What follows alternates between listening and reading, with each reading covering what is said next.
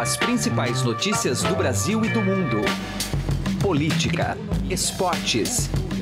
Informação com a credibilidade do maior jornal do país. Estadão Notícias.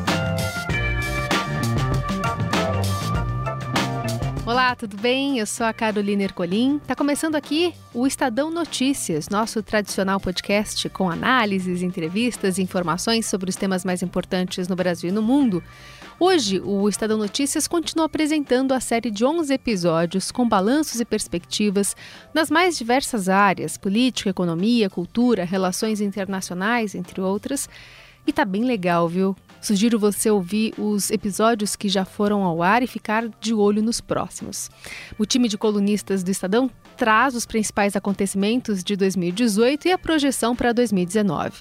No episódio desta sexta, José Neumann Pinto, editorialista do Estadão e colunista de política da Rádio Dourado, comenta temas como a renovação política do Congresso, os ministros de Bolsonaro e os desafios do governo do PSL. Só para reforçar, você pode ouvir e assinar via iTunes e aplicativo no Android esse podcast. Também pode seguir nas plataformas de streaming Deezer e Spotify. Em ambas, só procurar pelo nome do programa no campo de buscas e passar a acompanhar todas as nossas publicações. Para mandar o seu e-mail, o endereço é podcast@estadão.com.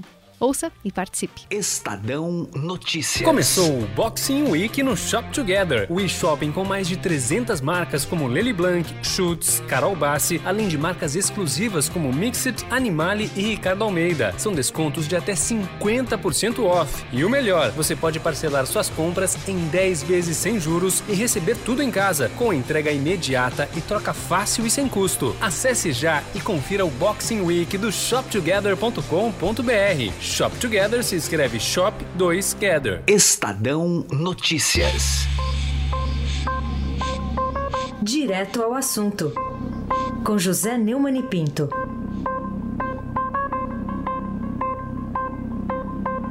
Vamos agora analisar a política brasileira sob o olhar de José Neumann e Pinto. O jornalista conversou com Emanuel Bonfim. A nossa série especial de fim de ano com os colunistas aqui do Estadão, fazendo balanços e projeções nos mais, nas mais diversas áreas, seja na política, economia, esportes, cultura. Hoje recebe aqui em nosso estúdio o jornalista José Neumann Pinto. Neumann, que tradicionalmente participa deste programa, sempre com um comentário na coluna direto ao assunto, mas hoje a gente o liberta da coluna que tem duração de dois minutos para ter um papo um pouco mais solto para que a gente possa conversar com mais calma e colher a opinião do Neumann sobre esse ano de 2018. Primeiro, cumprimentá-lo. Tudo bem, Neumann? Seja bem-vindo. Muito obrigado, é um prazer estar sempre aqui no mais acessado podcast de notícias do Brasil. É isso aí, Neumann. Bom, Neumann, é claro que o ano de 2018 será lembrado para a história como esse ano de uma importante virada, uma importante guinada uh, que as eleições permitiram em termos de uma nova figura que assume a presidência da República e que chega ao poder. Né? A direita chega ao poder depois de 13 anos e pouco mais. Né? Teve a fase do Michel Temer, mais 13 anos de PT. Como é que você viu essa transformação do Brasil nesse ano de 2018, né? Bom, o ano de 2018, que não teve um verão tão quente como prometeu de 2000 2019 teve um começo de uma esperança muito grande. Era a esperança de que nós podíamos, poderíamos fazer uma campanha que uh, pintava de todos os lados, que era não reeleja ninguém. Uh, uma disposição da população para mudar os donos da política, jogar a velha política fora e havia uma grande animação. O Rinaldo da Silva, motorista de táxi lá do Shopping Genópolis, me vendeu essa ideia e eu até cheguei a pregar. Né? Ah, não, não reeleja ninguém, só vote em gente que não tenha mandato. Só que os partidos reagiram e os chefões das organizações criminosas partidárias bolaram várias paredes, né? impediram completamente a possibilidade de uma candidatura avulsa, eh, controlaram todos os partidos é, distribuíram o tempo de horário é, de rádio e televisão de acordo com seus interesses e, de certa forma, a blindar, né? uma tentativa de blindar para reeleger praticamente todos e garantir foro privilegiado para os chefões da velha e corrupta política brasileira. Só que é, se esqueceram de combinar com os russos, como dizia o Mané Garrincha, né? E se esqueceram, né, como é que é? Do, é o Chapo, não é o, é o Chapolin, né? Da mal, né? Esqueceram da malícia do povo. E aí o povo encontrou uma saída, uma brecha dentro da, da própria blindagem que os partidos fizeram. Se apresentaram 13 candidatos e no meio dos 13 tinha um candidato do baixíssimo clero, que estava isento de ter participado das negociatas com as empreiteiras, das propinas em troca de, de obras superfaturadas, e esse candidato, ninguém dava nada por ele, nem eu, eu, eu nunca tive a perspectiva de ele ganhar, terminou vencendo uma eleição completamente sui generis, né, Manuel? A eleição de outubro de 2018 entra na história não como uma virada da direita em cima da esquerda que mandava no Brasil desde sempre, né? É, desde a queda da ditadura militar, mas com a tomada de poder pelo povo, com um candidato que se apresentou como representante dessa possibilidade de você virar a, a, política de pernas para o ar, que foi o Jair Bolsonaro. O Jair Bolsonaro fez uma campanha absolutamente original do ponto de vista histórico. Por exemplo, declarou 2 milhões e 200 mil reais de custos da campanha, sendo que a vitoriosa de 2014, Dilma Rousseff, segundo a, a balizada fonte Antônio Palocci, na sua delação premiada, gastou 800 milhões, 400 vezes mais. Ele teve direito a oito segundos no horário obrigatório, que não é gratuito, enquanto, por exemplo, o Geraldo Alckmin, que tinha sido governador de São Paulo, tinha seis minutos. É, e o doutor Enéas, que era o exemplo clássico do, do parco tempo, é, tinha nove segundos né, na eleição que ele disputou e que ele criou o famoso bordão Meu nome é Enéas. Pois é, o, o, o nome do Jair pouco influenciou, a não ser para criar esse. É bom você já ir se acostumando. Agora, ele não recorreu ao horário é, eleitoral obrigatório, porque ele, desde bem antes, ele vem jogando firme nas redes sociais. Com isso, ele se livrou de ter que ir aos debates, ele não foi a debates não se expôs ao desgaste do debate. E, além do mais, ele foi esfaqueado na rua, o que o tirou da campanha. Então, a campanha dele foi original em tudo. Ele não fez campanha de rua porque foi esfaqueado, foi operado, carrega uma bolsa de colestomia, colostomia, para sei lá até quando, né? já está até marcada a operação para tirar, mas a gente nunca sabe se isso não vai ser adiado. Então, é, foi uma campanha que é, surpreendeu a todos e que ressuscitou o espírito do não vamos reeleger. Né? A Câmara teve uma renovação razoável, 52%, mas o partido dele elegeu, tinha um deputado, elegeu 52. A maior, é, a maior bancada, por incrível que pareça, é do PT, né, com 59, e o PT foi o maior derrotado da eleição, porque o, o Bolsonaro derrotou o Lula. Foi uma eleição sui generis, porque o candidato era o Lula, que é o ventríloco, e quem se apresentou como candidato foi o boneco do ventríloco, que foi o Fernando Haddad. Então, isso, só isso tudo que eu falei aqui já mostra a dimensão histórica da tomada do poder pelo povo através do voto, enfrentando tudo, né?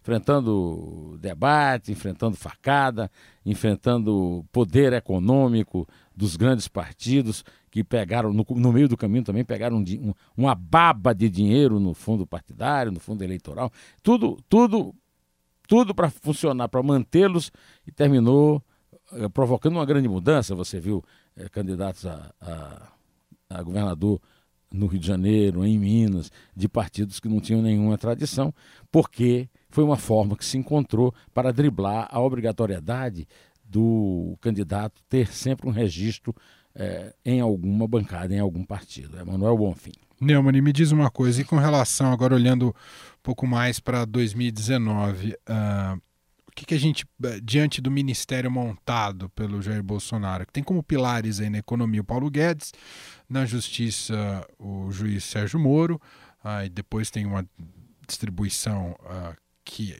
ora, foi muito elogiada em alguns casos, em outros, vai ser considerado exótico os nomes colocados ali, mas como é que você enxerga o que vem pela frente com a equipe montada aí do Bolsonaro?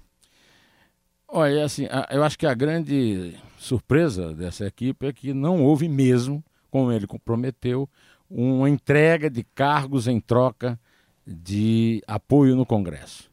Quer dizer, o, nós vamos ver um dado completamente inusitado: é o fim do chamado presidencialismo, que eles chamam de coalizão, e eu chamo de presidencialismo de colisão, cujo melhor exemplo, eh, todos são exemplo, mas o melhor exemplo é o último, é o governo do Michel Temer, eh, que foi, que viveu na UTI eh, com os aparelhos controlados pela fina flor da corrupção na política brasileira, né?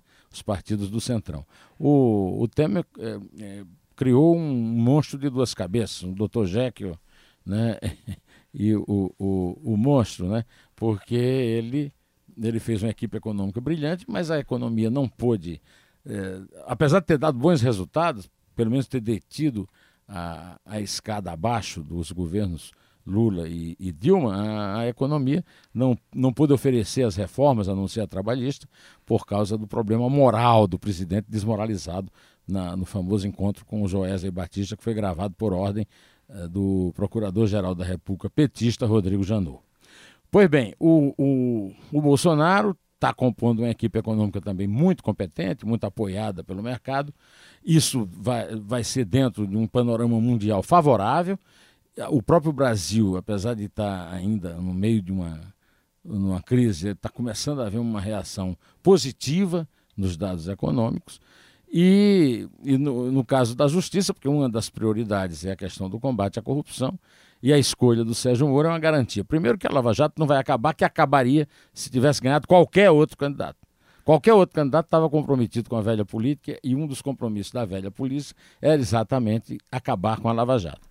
O, mas algumas coisas, primeiro, tem muito deputado e senador da velha política, ah, inclusive um, um esforço para eleger o Renan Calheiros presidente do Senado, que é uma desmoralização completa do Senado. E na própria Câmara nós tivemos no fim do ano é, esse absurdo dessas pautas bombas voltadas para explodir contas que já estavam explosivas demais. Né? Ah, o resto do, do ministério eu não tenho assim nenhuma grande queixa específica sobre nada e quero cumprimentar, inclusive, o Bolsonaro por ter enfrentado toda a reação contra da velha política e dos sindicalistas, não, não permitindo que o Ministério do Trabalho continuasse a existir, que era uma das maiores farsas da política brasileira, uma herança do fascismo, do Estado Novo. Aliás, foi antes, né? do fascismo da Revolução de 30, porque foi criado em 30. Né? É, há uma grande expectativa, agora resta ver como é que vai ser a negociação dele no Congresso. Ele colocou o general Santos Cruz para tomar conta lá do, dessa negociação. Vamos ver como é que vai ser essa relação com os deputados, porque haverá novos deputados, deputados que foram eleitos nessa onda de renovação, não sei se terão força suficiente para dar o apoio que ele precisa. Né? De qualquer maneira, a expectativa é boa em geral. Você viu que a população deu 75% de aprovação ao que ele está prometendo fazer, ou seja, muito maior do que as, os, os, eleitores dele. Não, há, há eleitores dele, alguns podem até estar decepcionados, mas os eleitores que não votaram nele, que não votaram ou que votaram no Lula, representado pelo Haddad, esses, dentro desse eleitor tem gente que aposta na, no sucesso dele, por mais difícil que seja a situação, né, no momento, uma situação difícil, é complicada. Agora vamos esperar para ver como é que ele vai ultrapassar esses obstáculos. É uma corrida de obstáculos, cada obstáculo maior do que o outro. Vamos ver se ele tem força e tem fôlego para superá-los. Muito bem, José Neumann Pinto aqui com a gente nesse episódio especial de balanço e projeção. Lembrando que ele continua a partir do dia 9, né? Ele retoma aqui a coluna direta ao assunto em nosso podcast. Muito obrigado, viu, Neumann? Um grande 2019 para você. Eu é que agradeço pertencer a esse time maravilhoso, tocar essa bola e vamos ficar sempre ligados, sempre ligados, estamos sempre conectados. É, direto ao assunto.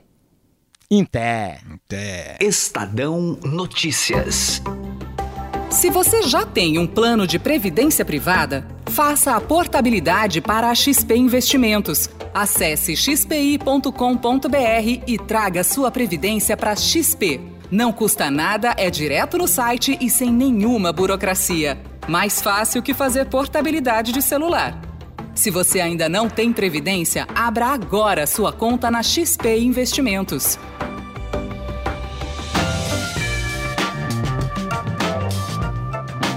O Estadão Notícias de hoje fica por aqui. Contou com a apresentação minha, Carolina Ercolim, produção de Diego Carvalho, Gustavo Lopes e trabalhos técnicos de Nelson Volter. O diretor de jornalismo do Grupo Estado é João Fábio Caminoto. De segunda a sexta, uma nova edição deste podcast é publicada. Só ir lá no blog Estadão Podcasts. Também estamos na Deezer. Procure este e outros podcasts do Estadão por lá e mande seu comentário e sugestão. O e-mail é podcast.estadão.com. Fique sempre ligado por aqui. Até a próxima. Estadão Notícias.